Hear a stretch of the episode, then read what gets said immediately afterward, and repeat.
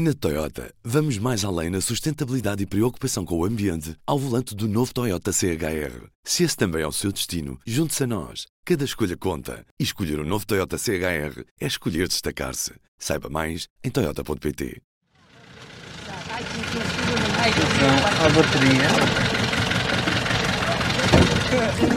Entre todos. Livros e cartões e podem ir escolhendo. Olá, está a ouvir o P24. Hoje falamos de José Diniz, o dentista que ao volante da carrinha número 32 da Gulbenkian pôs várias gerações a ler.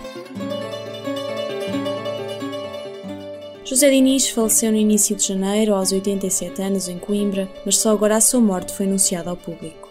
Era dentista de profissão num consultório que herdou do pai, mas foi à frente da carrinha da Citroën da Gulbenkian que durante cerca de 30 anos levou histórias e histórias a várias gerações num Portugal do Estado Novo, em que o que se lia era controlado e em que o analfabetismo assombrava a população.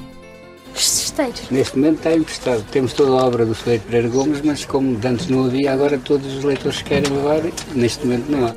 As bibliotecas itinerantes começaram a percorrer o país em 1958 quando o escritor Branquinho da Fonseca, que já tinha adaptado uma carrinha para a distribuição de livros em Cascais, oficializou a iniciativa com José de Azeredo Perdigão, primeiro presidente da Fundação Carlos de Gulbenkian.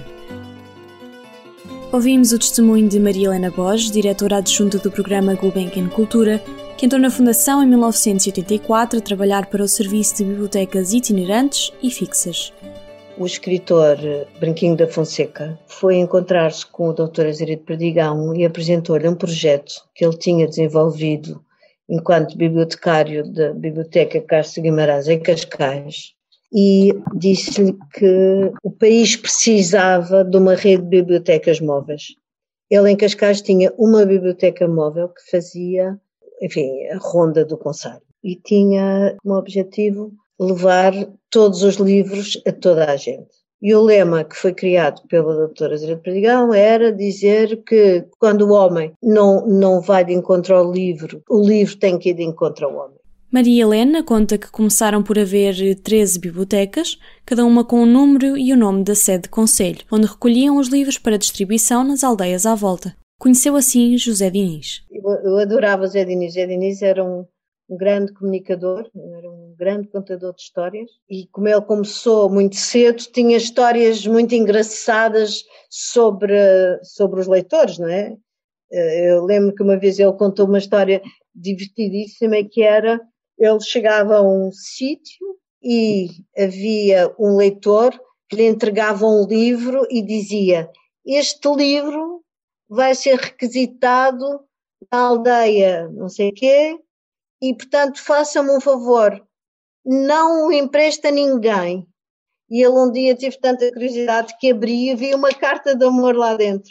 Portanto, os livros também eram veículos de, de cartas de amor entre namorados que viviam numa aldeia e outro noutra, não tinham as facilidades de transporte que hoje há.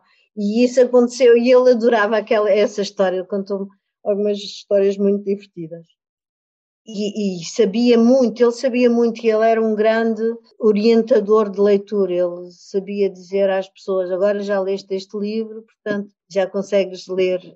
As leituras dos miúdos eram orientadas, digamos, por degraus, não é? Eles começavam por livros muito fáceis, ele depois dizia aos miúdos, agora levas três ou quatro livros, quando passar por aqui tens-me contar a história. Contavam-lhe a história e ele assim via se o miúdo tinha percebido, se tinha lido tudo, e ele fazia este percurso leitor que, que, que os miúdos devem ter, e hoje em dia eh, deve haver muita, muitas, muitos adultos que são grandes leitores e que devem até certo ponto a ele, não é? Foi a partir de 1963 que José Diniz começou a percorrer vários concelhos da região do Tejo e do Norte Alentejano, desde Abrantes, onde nasceu, a Gavião e Ponte de Sor.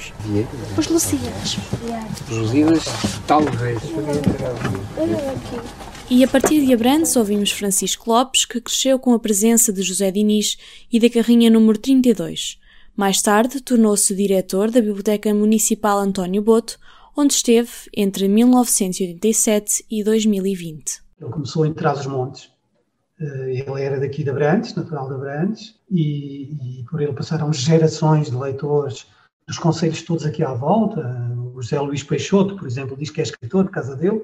Mas todas as histórias, ele começou em Trás-os-Montes, e eu julgo, não tenho a certeza, mas julgo que foi em Carrazeda de Anciães, que ele contou uma história deliciosa que ele repetia muitas vezes, que era de um casamento que ia acontecer num domingo em que ele chegou lá, e com a carrinha, para fazer os seus empréstimos de livros, e naquele dia havia um casamento, e ele parava no adro da igreja. E, portanto, uh, o que é que acontece? Os convidados, uh, grande parte deles estavam inscritos na biblioteca itinerante. E então, assim que viram a carrinha, foram direto à biblioteca itinerante para fazer os seus empréstimos e o casamento atrasou-se. O padre não podia iniciar o casamento, porque até os noivos foram fazer os empréstimos. Uh, e Zé Diniz contava isto deliciado e diz que veio o próprio padre, falou com, e o sacristão, falou com ele e, e disse-lhe, Sr. José Diniz, não tenha problemas, o senhor esteja à vontade, nós esperamos. Uh, no final, todos uh, terem feito os empréstimos, o padre virou-se para o José Diniz e perguntou, Sr. José Diniz, estão todos atendidos? Estão sim, senhor prior. O padre virou-se para o sacristão e disse, toca ao sino. Dos mais novos aos mais velhos, muitos eram os que faziam fila para a ansiosa chegada do carismático e sábio José Diniz, como muitos o recordam.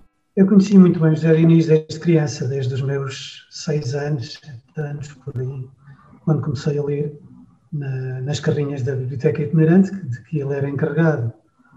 Uh, José Diniz foi a primeira figura que eu entendi como um sábio, uh, porque eu entrava na carrinha da Biblioteca Itinerante e o José Diniz conhecia, no meu entender, ele tinha lido aqueles livros todos, não é?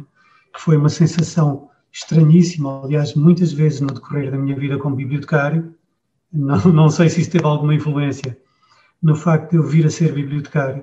E no decorrer da minha vida como bibliotecário, muitas vezes quando recebia visitas de crianças da minha idade, então, não é? Uh, que vinham das aldeias mais remotas, eu também sou de uma aldeia, eu uh, de repente dava por mim a pensar que eles estavam a pensar o mesmo que eu quando olhava para José Diniz, ou seja, ele leu estes livros todos.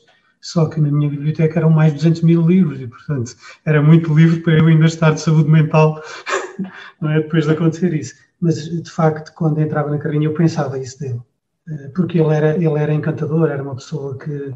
Era encantador. Ele era uma pessoa muito austera, eh, mas tinha um humor requintado, eh, que, do qual beneficiei ao longo da vida, porque fiquei amigo dele e, portanto, com frequência nos encontramos até agora, há pouco tempo, uh, e até ele falecer, não é? Agora há uns meses que não sabia dele, se calculava que tivesse ido para a casa da filha que tinha em Coimbra, uh, quando fui confrontado com a, morte.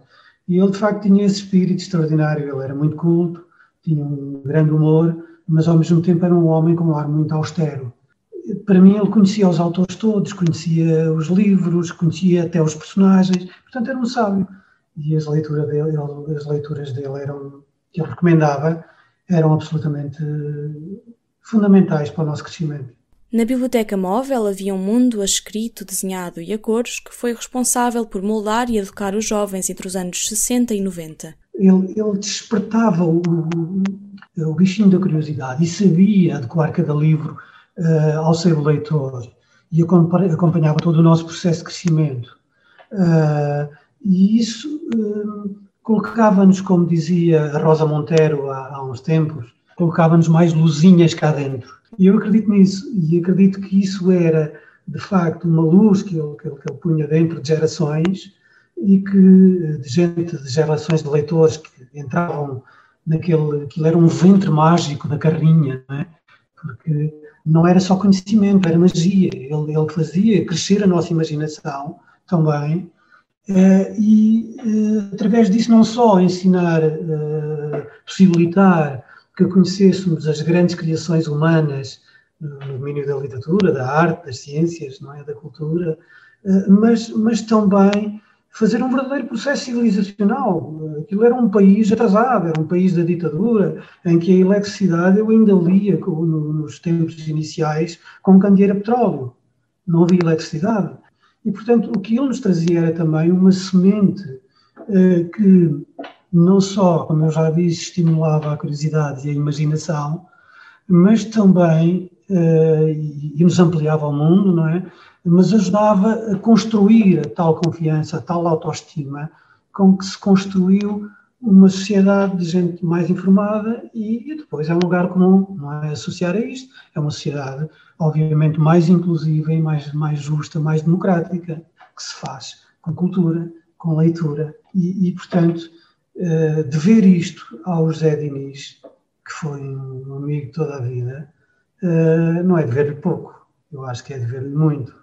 Naquele ponto de encontro, onde trabalhou também Alexandre O'Neill e Herberto Helder, não se trocavam só cartas de amor, como também livros proibidos. Eram os livros que ele dizia que não se podiam dar a leitores subversivos, que tinham uma fita vermelha em diagonal na contracapa, muitas vezes. E eu lembro de ouvir dizer isso. Alguns livros não se podem dar a leitores subversivos, sabes, porque depois dão muitas vistas e nós vamos presos. E eu sei que isso acontecia assim. Aliás, na minha função de bibliotecário, vou confessar aqui agora aos administradores da Gulbenkian, que roubei alguns desses livros ao Gulbenkian, porque nós tínhamos em Abrantes uma biblioteca uh, das primeiras bibliotecas da Gulbenkian, uma importante biblioteca da Gulbenkian, fixa, e quando abrimos a nova biblioteca de leitura pública, tivemos que devolver aquele fundo à Gulbenkian. E nessa altura eu decidi roubar alguns para ficarem como testemunho desse tempo. E, portanto, aqui me confesso, e ele de facto também ajudava aos seus leitores. O projeto acabou em 2002, mas a memória de José Diniz marcou as bibliotecas itinerantes que agora continuam a distribuir cultura pelo país, quer por iniciativa pessoal, quer por incentivo dos municípios. Porquê é que acabou em 2002? Por várias razões, nomeadamente porque o país mudou. Não só o interior estava a ficar deserto, e, e, portanto, as crianças já iam às escolas noutros lados, já não estavam naquelas aldeias, já iam às escolas às sedes de conselho, uh, as aldeias tinham três ou quatro ou cinco ou seis pessoas, e além do mais, o Estado entrou e o Estado começou a fazer as bibliotecas. Doutor Perdão. Mãe. Ele, ele era um homem muito, muito doce deve haver sempre uma história engraçada e ternurenta com ele, porque é isso que há. Ele era um homem assim muito doce e muito e alguém que ensinou de uma forma muito um, espontânea e, e, ao mesmo tempo divertida, porque ele era, ele era muito divertido. Obrigado, Zé Diniz. Está desempregado? O público, em parceria com a Santa Casa da Misericórdia de Lisboa, oferece-lhe uma assinatura digital. Peça a sua em público.pt barra Solidário. Estamos sempre ao lado dos nossos leitores. Ouviu o P24. Até à próxima. O público fica no ouvido. Na Toyota, vamos mais além na sustentabilidade e preocupação com o ambiente ao volante do novo Toyota CHR. Se esse também é o seu destino, junte-se a nós. Cada escolha conta. E escolher o um novo Toyota CHR é escolher destacar-se. Saiba mais em Toyota.pt.